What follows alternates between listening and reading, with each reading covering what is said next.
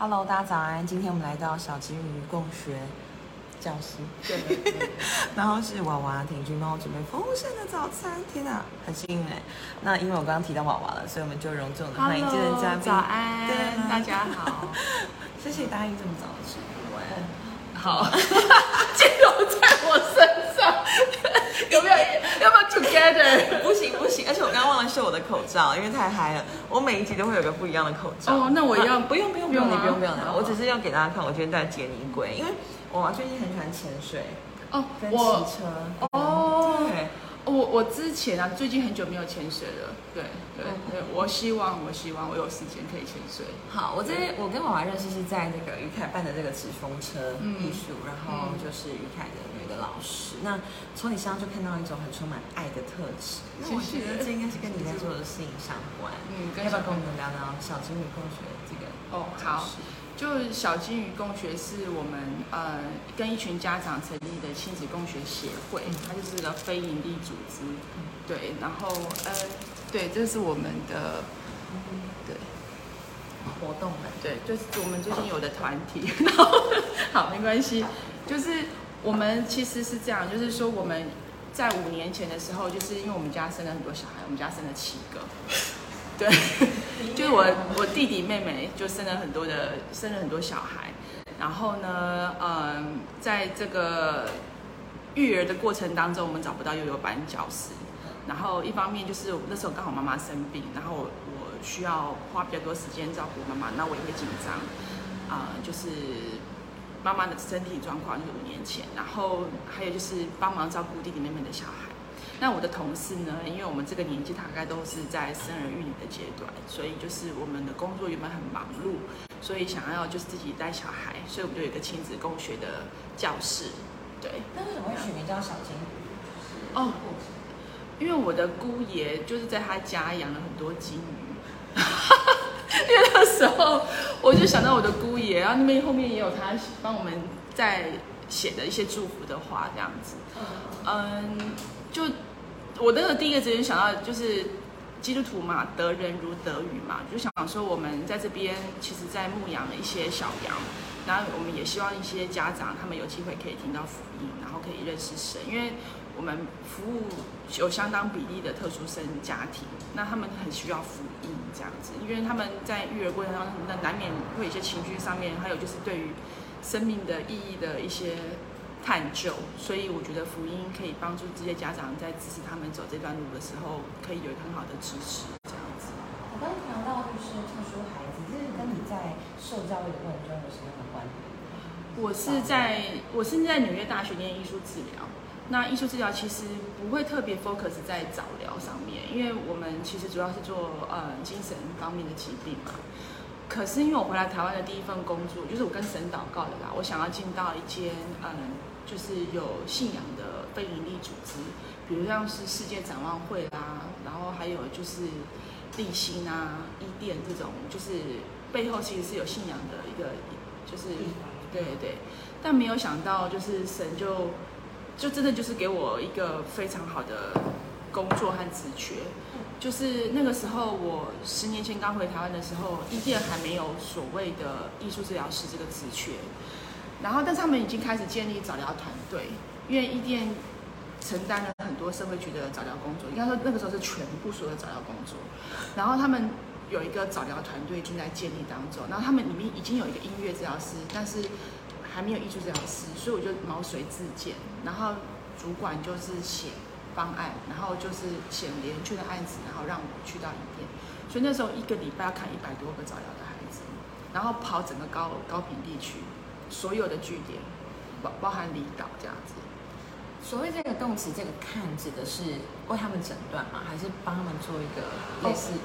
评估是大家一起做，我们会在就是在偏乡办一些活动，那个活动看起来很有趣，好像就是小朋友来这边玩一些呃活动，但事实上我们都在钓鱼，因为我们会看孩子怎么样投球，怎么样在做这些活动当中他的阶段性的发展目标，他的里程碑有没有达到，然后我们可能都有闯关游戏，其实旁边就会在做记号，就说啊你有过关，我没有过关，那最后社工就会在看到这边在这些关卡当中你有几关没有过，我们就知道说你有没有被通报。所以所以其实我们台湾的早疗做得非常好，因为我们几乎做到快滴水不漏，因为我们都进到偏乡去，然后常常办这些活动，其实家长就会想要记得这个活动有免费活动可以参加，很多东西可以拿。但事实上，我们早疗团队的人员都在里面，然后在做评估这样子。这背后听起来是一个很完整的系统，哎，我觉得非常好。那跟你在就是纽约，你学习这一块，因为像我自己对于艺术教，我大致上我我知道的，我所知分三类，就是音乐，然后戏剧，然后舞蹈艺术，哦，还有舞蹈，还有舞蹈。对对，我也会跟舞蹈治疗师配合。那嗯，你在就是纽约学这个东西的过程中，因为我觉得它算是一个很新，就是我指的是。相对于台湾来说的教育的系统，你有没有什么很印象深刻？就是在你求学过程中，然后后来你直接应用到目前你所做的事情上。求学过程中，我觉得我因为我是念嗯精神分析的这个系统，因为纽约大学是走弗洛伊德的系统，所以其实说坦白，以心理学的发展到现在，其实弗洛伊德变得比较是，他给我们很重要的亮光，就是他让我们知道潜意识。至少我们去在意这件事情，但是其实，在做特教这个领域里面，其实比较走的不是潜意识，我们比较就是，嗯，应用行为分析，就是说我们，嗯，我们会比较偏向，就是说，嗯，我们会用我们的教育的手段去帮助他们去学习，再加上他们还年纪还小，他们学龄前，我们。比较会是用教育的方式帮助他们学习基本的生活技能跟照顾自己的能力。嗯，如果说在我学校的学习过程当中真的有帮助到，我觉得应该是说我对于，因为我大学是念美术，所以其实嗯很多对于艺术创作的经验，还有就每一材的使用，会让我的课程很活泼。比如说，你可以看小金鱼的很多的下午的主题课程，会吸引很多特殊生来，就是因为它不是那种就是材料包，就是对这个就是嗯，对我们这边也有很多的嗯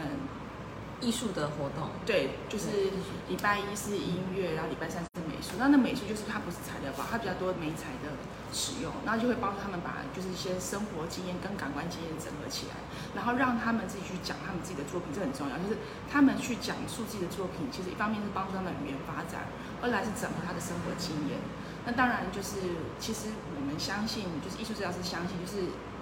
艺术创作是非口语的表达，就是你的心里面的潜意识的心象的投射，其实在你的作品里面。所以如果我真的要。嗯，看孩子的心理年龄，就是嗯，就是 mental age，就是我就是我其实是看他们的作品，就是他的绘画的发展到什么程度，大概知道他的心理年龄是不是符合他的生理年龄，还有他的创伤的一些状况。所以很多时候你在做这件事的时候，哎，你会发现很多很厉害、很不得了的孩子。那他们的父母，我的意思说，因为之前啊，在筛选的时候，可能父母他们知道他们是被诊断出需要呃需要那是。通报的时候，他们内心是怎么样？因为我觉得家长这一块其实是也很重要的。我觉得一开始其实不太愿意去被贴标签，这是很容易去理解的。而且或或者是说，有时候我刚年纪刚刚开比较浅，然后刚刚开始进入到职场，可能我们家人身边的朋友，大家彼此都只是朋友，就是家我家庭的聚会，那可能看到身边的朋友的小孩子有点过动。然后我就有点雷达，可能过度敏感，然后就会开始跟他比较苦口婆心的讲话，都会让身边的朋友会有点压力。然后我的孩子怎么的嘛？我觉得这个都会让我现在比较年轻渐长，就会比较嗯会注意，就是我不会这么快的，就是把这些讯息就释放出来，我就会换个方式说，哎，就是不会这么快的就给小朋友贴标签。我反而会直接告诉他说，以后哎，你可以多带他出去跑跑步啊。以后你每次在孩子上学之前，你可以带他去跑跑步啊。尽管我知道他可能是很符合 ADHD 的，就是 criteria，可是我就会跟他说，哎，你平常的时候都怎么带小朋友出去放风？我可能会比较会用关心的方式，然后去关心他怎么样帮助孩子在每一天的生活当中安排他的生活作息，然后给予他直接的建议，而不是这么快的告诉他说。我觉得也还是可能有 ADHD 哦，然后因为怎样怎样怎样，然后都会把很容易把人吓到。这表达方式真的非常非常重要哎。那因为我在大学的时候有参加过汪妈妈的亲子夏令营，我深深知道，呃，就是家长在这一切的过程当中他们的不容易。那我觉得我很开心，就看到你这背后是有信仰的支撑。而且小金鱼是因为有汪妈妈的关系，有一部分原因是汪素女。我们这边因为我是汪妈妈的辅导之一，然后那个我们的小金鱼的家长有一对夫妻，就是我们家长读书会的，他们也是特教老师。他是我们我们的他是他非常资深的汪妈妈的辅导。那因为汪妈妈在我们台湾就是一开始是中融嘛，然后他嗯真的照顾非常非常多，就是不一定是基督徒，就是非常多台湾的特人家庭。然后他们可以喘息，然后也让很多基督徒的年轻人、大专生，特别是大专生，有点就是生命的震撼教育。那我是那个被震撼的辅导之一，就是就算我自己本身是学这个的，可是当我第一次到那个夏令营去的时候，我其实还是会被震撼到。就是一方面他的讲话是很有煽动性的，他的渲染力很够；二来是我觉得，与其我们在书本上面，在圣经上面学到这些圣经的经文，那还不如实际上去接触到这些心灵上面很需要被支持的呃个体。然后，当我们在就是所谓神圣的低效率在这边，因为我们其实都是很会念书的小孩子，说坦白的，就是我们的社会资源也比较够，让我们可以有很好的教育资源。但也因为我们给予上帝给予我们某些的恩赐和天赋，让我们可以披荆斩棘念很好的学校。某种程度上来说。可是，对，可是，可是是，可是，可是，对这样来讲，他们的每他们的小孩子每一步路，每讲一句话都特别的艰辛，他很难对他有合理的，或是一般望子成龙、望女成凤的期待，他会一直不断那边一直在翻脚，就是我到底要对他有什么样应该有的期待吗？还是我不应该有期待？光是期待该不该存有这件事情，都要面对很痛苦。就是我应该要放弃期待吗？还是我应该有期待？那怎样的期待是可以帮助我一直不断每天在这种挫折过程当中，我不至于失去我对生命的盼望？因为他可能会想说，因为我通常在学龄前的孩子家，我会看到极大的期待，原因是因为他们还有很多早教课程可以上，这也是我觉得早教在这个部分来讲做的特别好的原因，是因为家长都会卯足全力，希望能够看到很大的改变。确实，在大脑在发展过程当中，这个段时间看到肯定是最容易的。但是其实大部分的障别在进入小学之后，它的发展曲就进入到很高原，就是非常平缓。然后就更不要讲到到成年，因为我也会服务成人身心障碍者，那基本上就是被放生的，你知道吗？就是我有遇到成人的，就是团体成员跟我讲说，老师我就是等死啊，你知道那个很很让人难过，然后。他每次就是他很清楚知道自己是被放弃的，然后他会说：“啊，我就等死啊！”就是他已经在数馒头了，你知道吗？然后我也有一个团体成员个案是，就是他又回归到他学龄前的状态，就是他会捡地上的东西，是他是高重度自闭症。但我的就是机构里的同事，就是比较年长，都是五十几岁同事，因为他服务比较久，他就看到他就很惊讶，因为他小的时候是他服务。然后他就跟我讲说，他说，就是田军这个，就是后来家长放弃，他们就会退化的。所以我觉得，当我看到比较长一点他们的生命历程，因为他们在中后后段，因为他们本来生命的周期就比较短，那他们本来就生命比较短，所以我知道在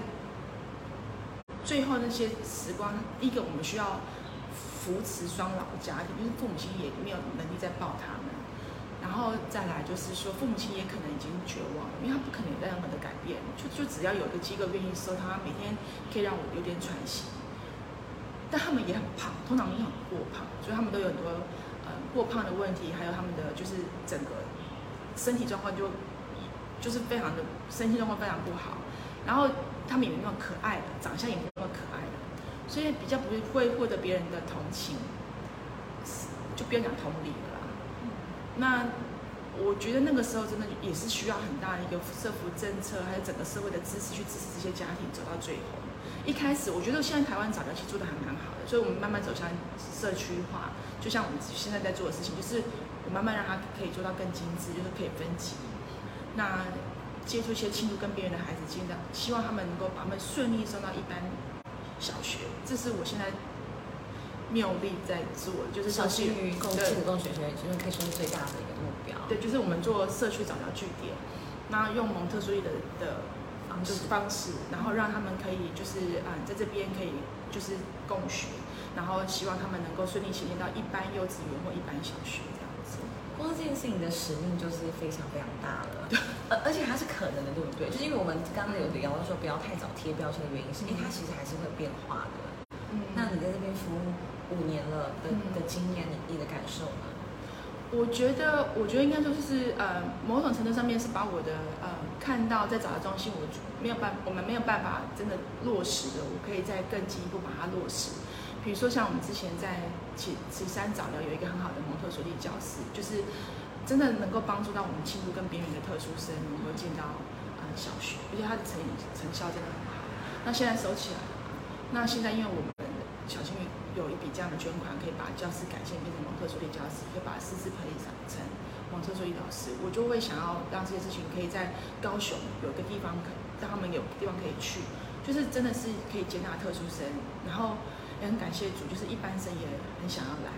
所以我们其实还是能够维持三比二的比例，甚至其实一般生比特殊生还多。因为我原本一开始有点担心，就是一般生家长可能对特殊生接纳程度，就是我干嘛付比一般幼稚园还贵的钱，把我的孩子送来要跟特殊生共学，因为我很担心他被他们拉拉，这是很人之常情。common，对，所以家长的事前说明会还蛮重要，就是我们也要让他们知道说我们的就是师生比，然后我们的环境是怎样，然后我们有什么样的师资，就是有早疗的团队，然后有蒙特梭利的师资，然后也告诉他说我们有相当比例的特殊生，但很特别的就是，可能都市的家长知道这样的状况，反而会觉得是很好的生命教育，嗯他会很希望孩子在这个环境当中学习去接纳跟自己不一样的同学。听到这件事情，我觉得非常感动。嗯，嗯，对，家长本身态度很重要。再就是孩子本来就没有有色眼光，他们只是觉得你好不好玩，然后你可不可以玩在一起，所以他们是没有这种我们大人的学历标签，他们只是觉得说你可不可以跟我玩在一起，所以没他们界限。对，所以他们这个哦，其实界限很重要，但但但是但是他们没有标签，就是没有有色眼光，所以他们玩在一起的过程当中，其实小朋友是觉得自己被接纳的。然后再来就是说，因为那个环境就像是一般幼稚园，而且也是像一般幼稚园一样，你几点要几点，就是你要自己要放书包，放其实要放鞋柜，然后就是有大团大团体的活动时间，有成圈时间，就是跟一般幼稚园一样。我也是希望他们能够顺利进入到一般幼稚园或一般小学，所以基本上小朋友会觉得就是哦，就是就像在上课啊。我这边我觉得这边环境已经 more 了，因为要不要带大家参观一下你的设计跟巧思？对，嗯呃，要先从一楼吗？还是都行都行。这个呃，好，那我们从一楼开始。好好好。我觉得光这个灯就选的非常好，不不会很 谢谢不会太刺眼，可是又很有美感。对。然后还有这个俄罗斯娃娃。呃，真的，我因为美感教育它必须是一个沉浸式的，而且是哦从小就要沉浸式的对，从小就是要做起。哦，好，那这个是我们哦，我开个灯好了。好啊好啊，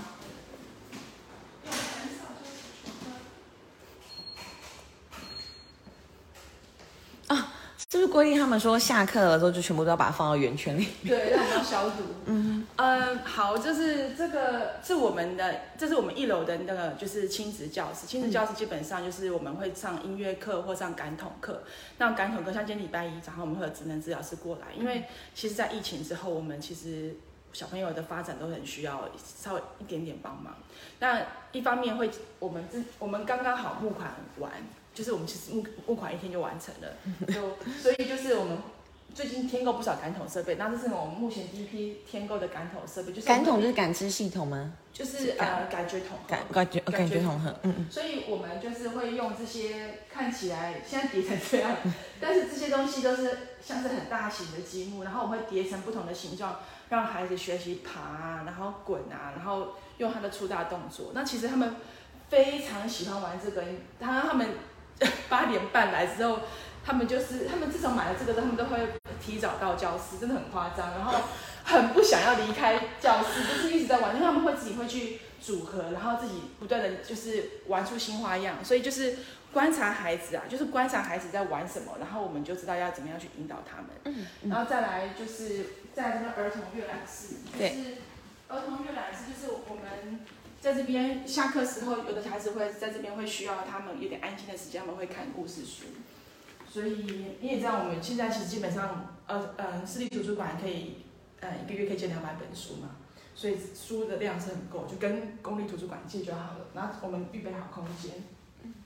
对，他们的个性是不是都是天生的？就是他们有些人就是会比较喜欢动，有些人就是会比较喜欢静。哦，对，所以大家就对对真的不用太担心。对，然后就是我们后院，嗯，后院基本上就是因为，就是这其实原本就是我们自己的住家，那我们把它拿来就是做共学这样子，对，嗯。所以它不是典型的幼稚园，其实原本只是一个共学教室，那现在就变成协会，然后就是希望能够做早教社区据点，嗯，很美。然。后我们再往这边走好了，哦好好，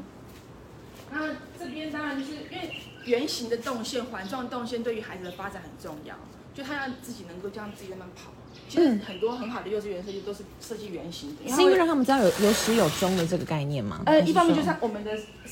身体是本来就是会习惯，像你刚刚看过那个小朋友一直跑圈圈，嗯他会 non stop，他根本不觉得疲惫。那不知不觉当中，他可能在这个空间里面，他就可能走了很，就是会玩很多，流很多汗，消很多的很消耗很多的卡路里。嗯，这个其实基本上就是在空间上面，就是会去建筑师或是做空间设计的老师，他必须要知道的一个对不对？嗯就是他就是要做环状动线，让他们自己会就是这样探索。对对对对。嗯然后这是我们的食堂，哦食堂就是我们目前最多就是收二十个孩子，然后我们是混龄，然后这是我们吃饭的地方，嗯嗯嗯。被带大哦，大小椅子哎，好可爱啊。然后这个是我画的，就是山，这个呃，我们画这个山是希望他们在这个环境当中，就是我们在，因为我自己本身是学艺术治疗的，所以在环境的设计上，你会发现我有刻意都放比较稳定，或色系上面都不会太多。原因是因为我希望他们不要太容易分析，因为毕竟有蛮多容易分析的孩子在我们当中，所以我会特别在色系上面都是中性 neutral color，就是那种原木色，然后我们主色就是白色，然后灰色跟粉红色，然后你看物体都会有时候很多心理的暗示，就是稳定，就是山啊，然后或是月亮啊，水啊，就是不要太多很起伏的对的的强烈的的，颜色。嗯嗯嗯嗯嗯。这一切都是一直以来都在内心酝酿，然后突然之间就做出来吗？还是说过程当中，我有跟上帝很深的角力，因为我五年前是因为呃是是因为我妈妈生很重的病，然后就卧床，然后我要照顾妈妈，所以我要先照顾好妈妈，然后我想要在我的能力范围之内，就是就是做跟工作相关的事情，所以我就把家里的闲置空间拿来做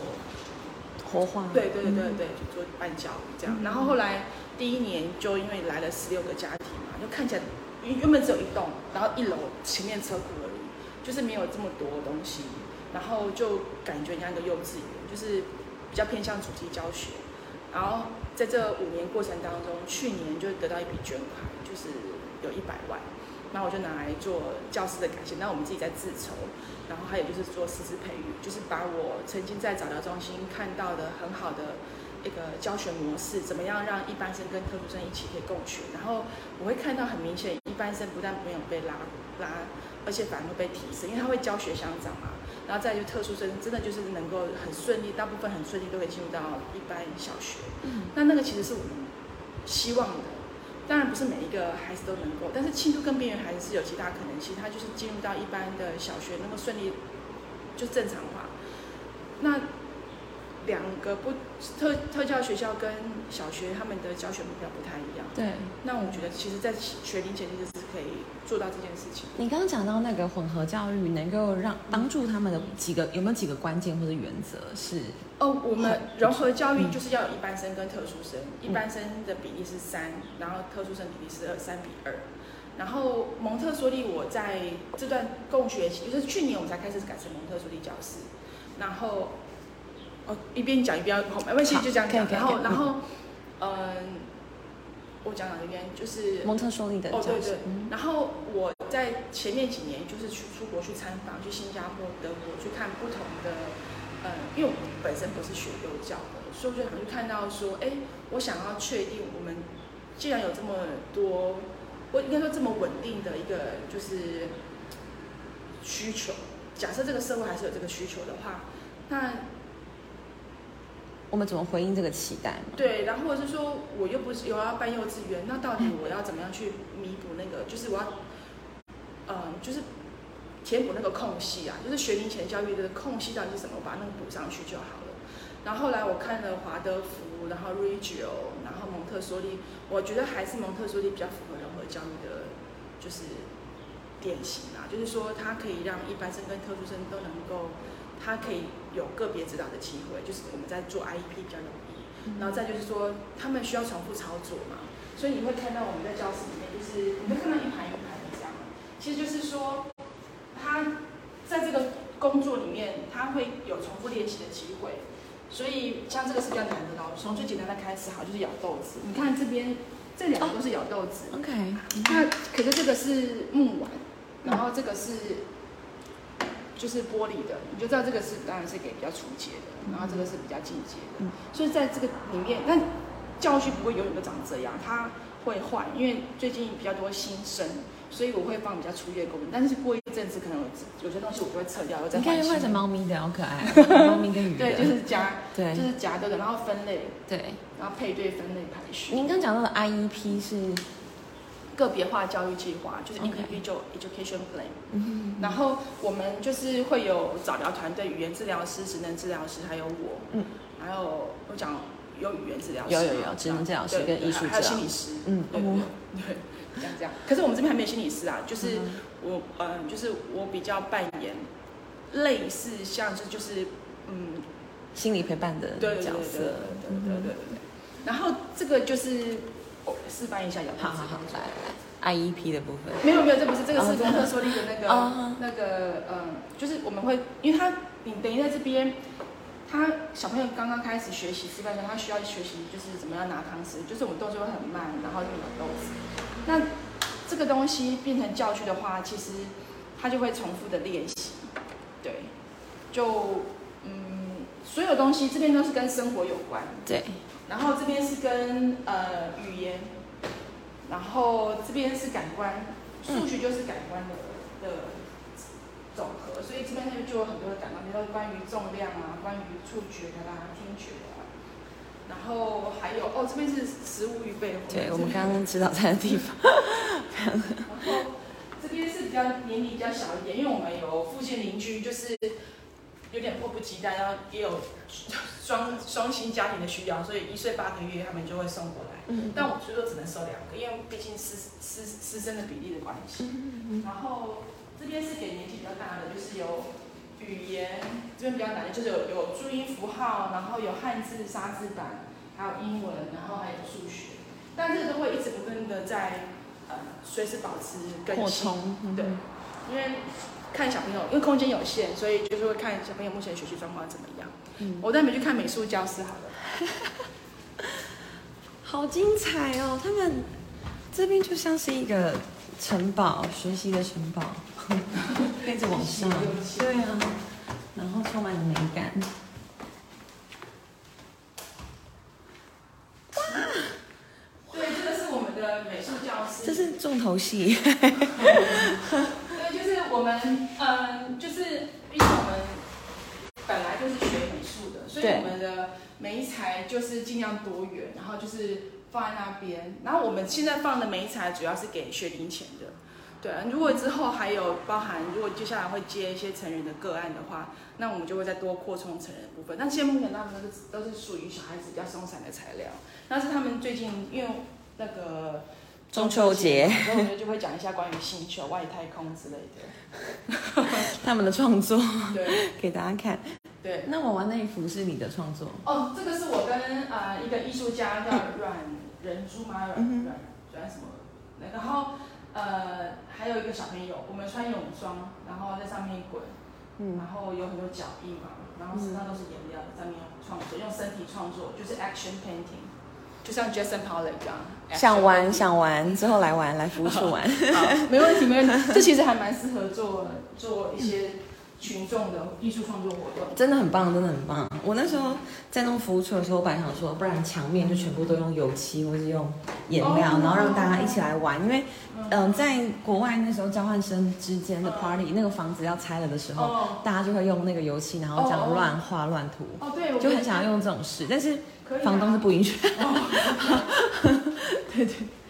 嗯所以我们来先来，我们一边跟用心在聊天，然后我们对我们的早餐，对对然后我们可以继续喝我们的咖啡。哦，非常丰盛的。对，谢谢你带我们导览，这很精彩耶，连我都想来上课。不会。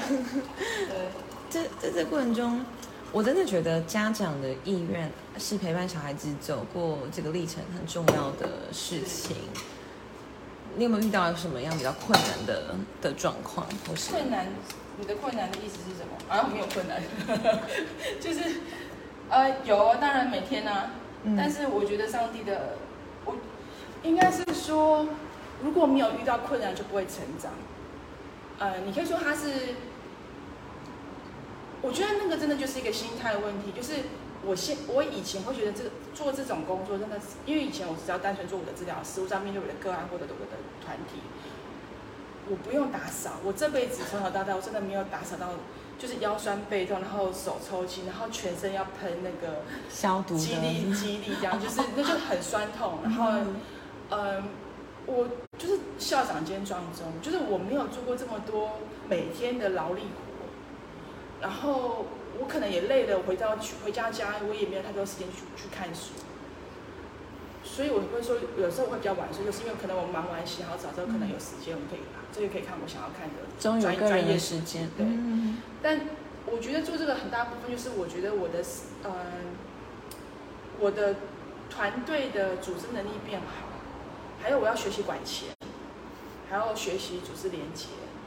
然后我光是定学费、定老师的薪水，然后员工的福利，了解了了解劳健退要怎么去用，然后老师的每一个人的个性，我要怎么，我只要怎么去呃找到适合我团队的 key member，就是核心团队成员。我觉得这个是我可能在学校老师没有办法教我的，对。然后还有因为我因为这样跑去念中山公司所嘛，现在在念中山公司所，然后我就开始参与公共事务，这也是上帝给我另外一个很不一样的世界，就是我因为这个跑去，就因为这个成立了一个协会。没有人没事跑去成立一个协会，除非想要捞钱或干嘛，就是这真的很累。讲到重点，因为三十个人的嗯不同区的而且他没有我理事长是没有薪水的，然后我花非常多的时间在这上面，然后我就觉得怎么会这么的繁杂，然后会很神，然后我就觉得那我要再往前更进一步，我要做到什么程度？就是会花很多时间在祷告上面，就是我到底要做这件事情？因为我可以随时砍卡，就是在我去年拿到一百万捐款之前，我其实很想喊卡，因为我觉得太累了。太繁杂，我其实我只要把我自己顾好就好了，然后我也不用管那么多团队成员的他们的师资培育，他们个人的专业养成，我那 it's not my business，你知道，我只要把我顾好就好。可是我就觉得我很多东西都已经到位了，而且我一直会想到当初我在早教中心看到的，然后还有一路以来在做找的工作当中，其实就只差，就是如果我愿，如果我不做没有关系，上帝也会找别人去做。但如果我愿意做，其实我他会使用你万事俱都具备，嗯我只差一个，就是我是那个主事者，我只要愿意去委身，嗯就委身。我之前有跟玉凯分享过，就是委身的意思，就是说，呃，跟情绪没有关系，就是一种承诺，就是我跟我对上帝的承诺，就像是如果我两一对男女结婚的话，他就是愿意对彼此委身，就是有的时候可能会对这个对这个婚姻关系会感到失望，或者是觉得说很多地方有冲突，但就是我已经对你在上帝面前做的承诺，就是我愿意照顾你。那如果我愿意，就上帝问我，我愿不愿意对这件事情委身，就是说可能跟薪水没有关系，是我愿不愿意把我所拥有的这些，嗯，就是我的好命，我的好福气，然后还有就是我很多人对我的呃关爱还有支持，那把这东西看得到的资源，包含钱，包含团队的成员都到位了，然后还有空间也有了，然后钱也有了，然后我也看到有人很适合在这个领域里面被栽培，那我愿不愿意去栽培他们？然后我就想说好，甚至连工匠都有，因为那时候 就是改建这个东西很多的木做的东西。那好的木匠，其实我早就认识了吗？没有，是乐人幼稚园的修女把他们自己幼稚园的最资深的工班就给我两个月的工期，全部都给我用。他们原本在做那个圣公医院，然后把他们整个团队就是全部就是帮我们一到三楼全部重重新整理，然后用非常合理的价格，甚至有点低廉的价格，然后让我们用。你看，我们两百多平，只花了包含现在所有的软体跟师资培育，花了花了两百五十万。嗯，其实算是包含师资培育哦，还有什么东西？这让我想到那个爱黛西非典家人他说，就是好命的人要懂得付出，这样好命才有意思。我我会觉得，谢谢娃娃，真的。我觉得我们是好命的，很感动，都要流眼泪。对啊，那最后就是，嗯，直播最后你有什么一路走来的？经验或是感受，或是想要分享，或是未来还有什么样的想要继续前进的？可能我想要跟你分享，就是说我们身为女性，然后又是基督徒，又参与公共事务，不论是在你现在要选市议员，或者是我现在在这个地方就是在经营小金屋，我觉得就是依靠神，因为很多环境上面，我觉得很多东西我们也很难跟外人去讲，因为讲的对象很重要嘛，还有很多东西。讲的也不知道 有没有帮助，因为很多时候一开始讲，其实是因为想要抱怨，对心情上想，然后我也不想要拖累别人，就让别人觉得啊，怎么会是这样？他们可能对我们有些期待，也不想要听太多的抱怨，或者说 I told you，对对对对，或者说你干嘛不要给这样做这种事情？对，所以就是我觉得就是依靠神，嗯，就是我常常就是。因为你下面下面那个十字架啊，那么大十字架是我妈妈送我两块，就是老房子的木头，就是她拆老房子然后留下来那个块木的木头，然后就给我用，然后我拿来做十字架。因为我我觉得那个十字架对我也很多，就是我常常就是定睛仰望在十字架上面，嗯，就是就是定睛在十字架上面就好。然后环境很多东西，我觉得就是先把它忽略，就是不要看，呃，就是因为困难一直都会在啊，反正就是。看着神，然后看着十字架，然后让神来告诉我该怎么走。然后我觉得我心会比较定，就每一天就是，我就跟我团队人就是晨祷，然后我也跟尤心分享，就是建立团队的时候，就是，哎，就仰望神，然后依靠主。好，